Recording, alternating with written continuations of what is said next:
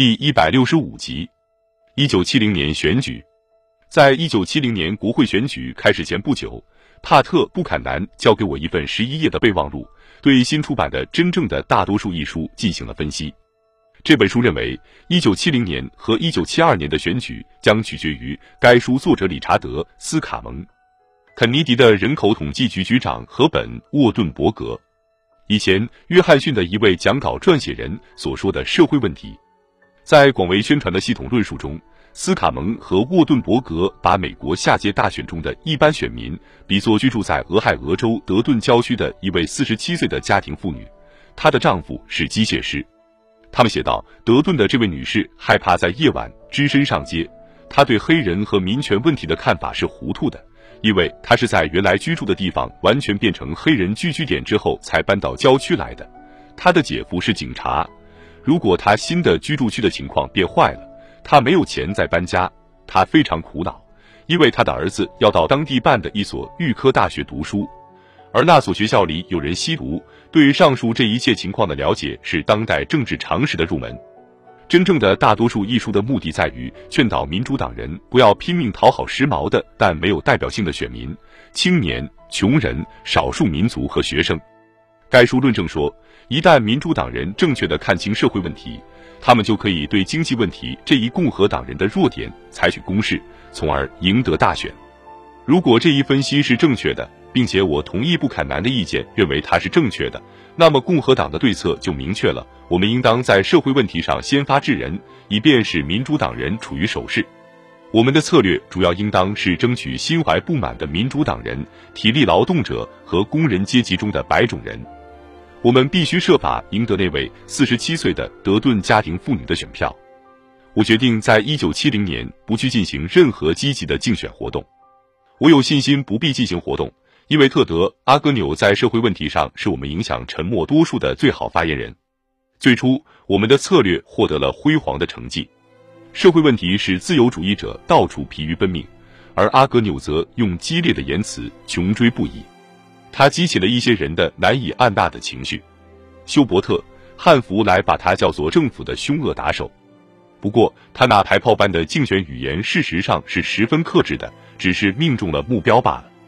竞选运动在九月中旬开始紧张起来，当时我正忙于准备第二次的欧洲之行。这次旅行从九月二十七日开始到十月五日结束。在我启程时，我们似乎确实有可能赢得一次意外的胜利。在国会中赢得一些席位。当我回国时，我发现我们几乎在每一项主要的竞选活动中都处于严重的困境。问题是我们在社会问题上过早的锋芒毕露了。民主党人也懂得怎样读书看报，他们显然已经吸取真正的大多数一书里的教训。阿德莱史蒂文森三世在伊利诺伊州竞选参议员时，十分激动地援引他的战绩来回答我们对他的极端自由主义的经历的攻击。新闻周刊干脆把这说成是他的政治生活中最难以置信的讲话，并且指出，伊利诺伊州的参议员竞选正在提出最后的证据，证明今年就连最傲慢的自由主义分子也感到他们最好还是集中注意力于国家的安危，并且注意理查德。尼克松的沉默的多数心中所存的全部传统价值准则、渴望和忧虑，在加利福尼亚州竞选参议员时，特德·肯尼迪的自由主义门徒约翰·滕尼利用电视广告节目播映了他坐着一辆警车兜来兜去的活动情况。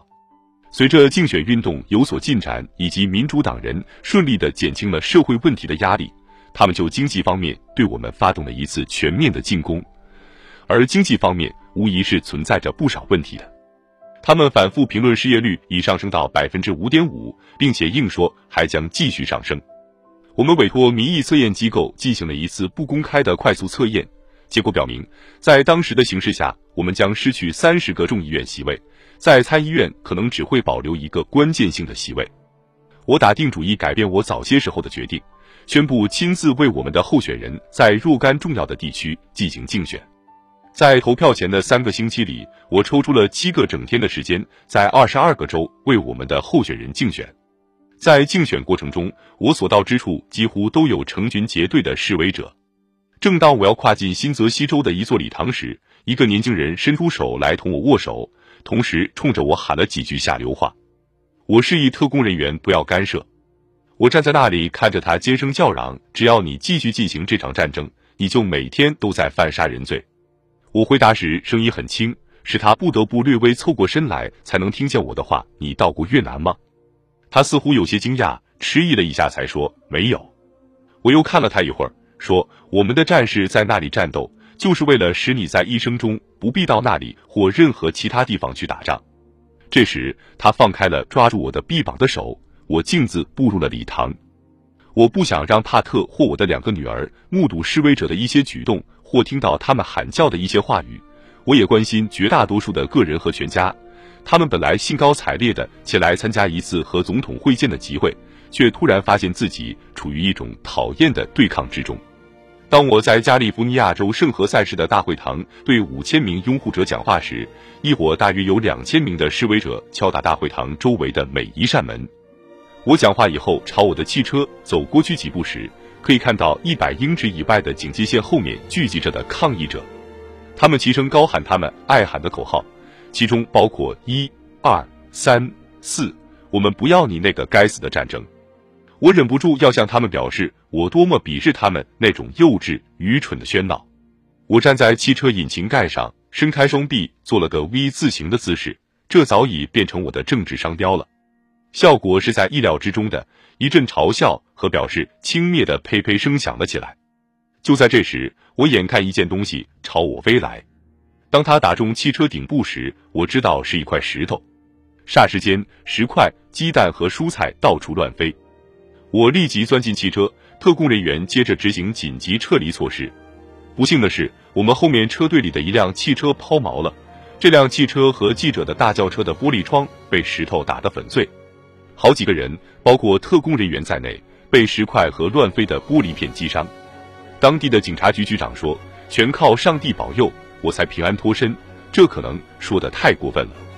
但是。总统高级轿车所受的道道伤痕和大轿车的碎玻璃却是真实的，并且当时发生一场更加严重的事端的可能性令人甚为不安。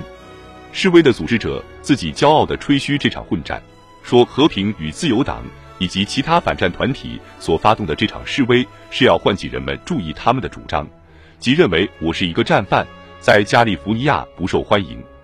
他说，在越南人民头上落下了那么多炸弹以后。任何与政府有关的人员，怎么还能抱怨人们向尼克松扔几个鸡蛋和几块石头呢？既然尼克松能够扔出那么多的炸弹，他又有什么宝贵的品质，不可以挨几个鸡蛋呢？我们从圣何塞飞到圣克利门蒂，当天晚上，我独自在书房里坐了一个多小时，回想所发生的一切，并考虑我该做出什么反应。就我所知。一群暴徒对美国总统进行肉体上的攻击，是美国历史上前所未有的事件。我并不在乎这些示威者或他们的领导人对我个人抱有什么看法，但是如果他们不尊重总统这个职位，我认为就应当让人们了解这一事实，由他们自己决定究竟该站在哪一方。两天后，我在菲尼克斯航天港机场的一次集会上谈论了圣何塞事件。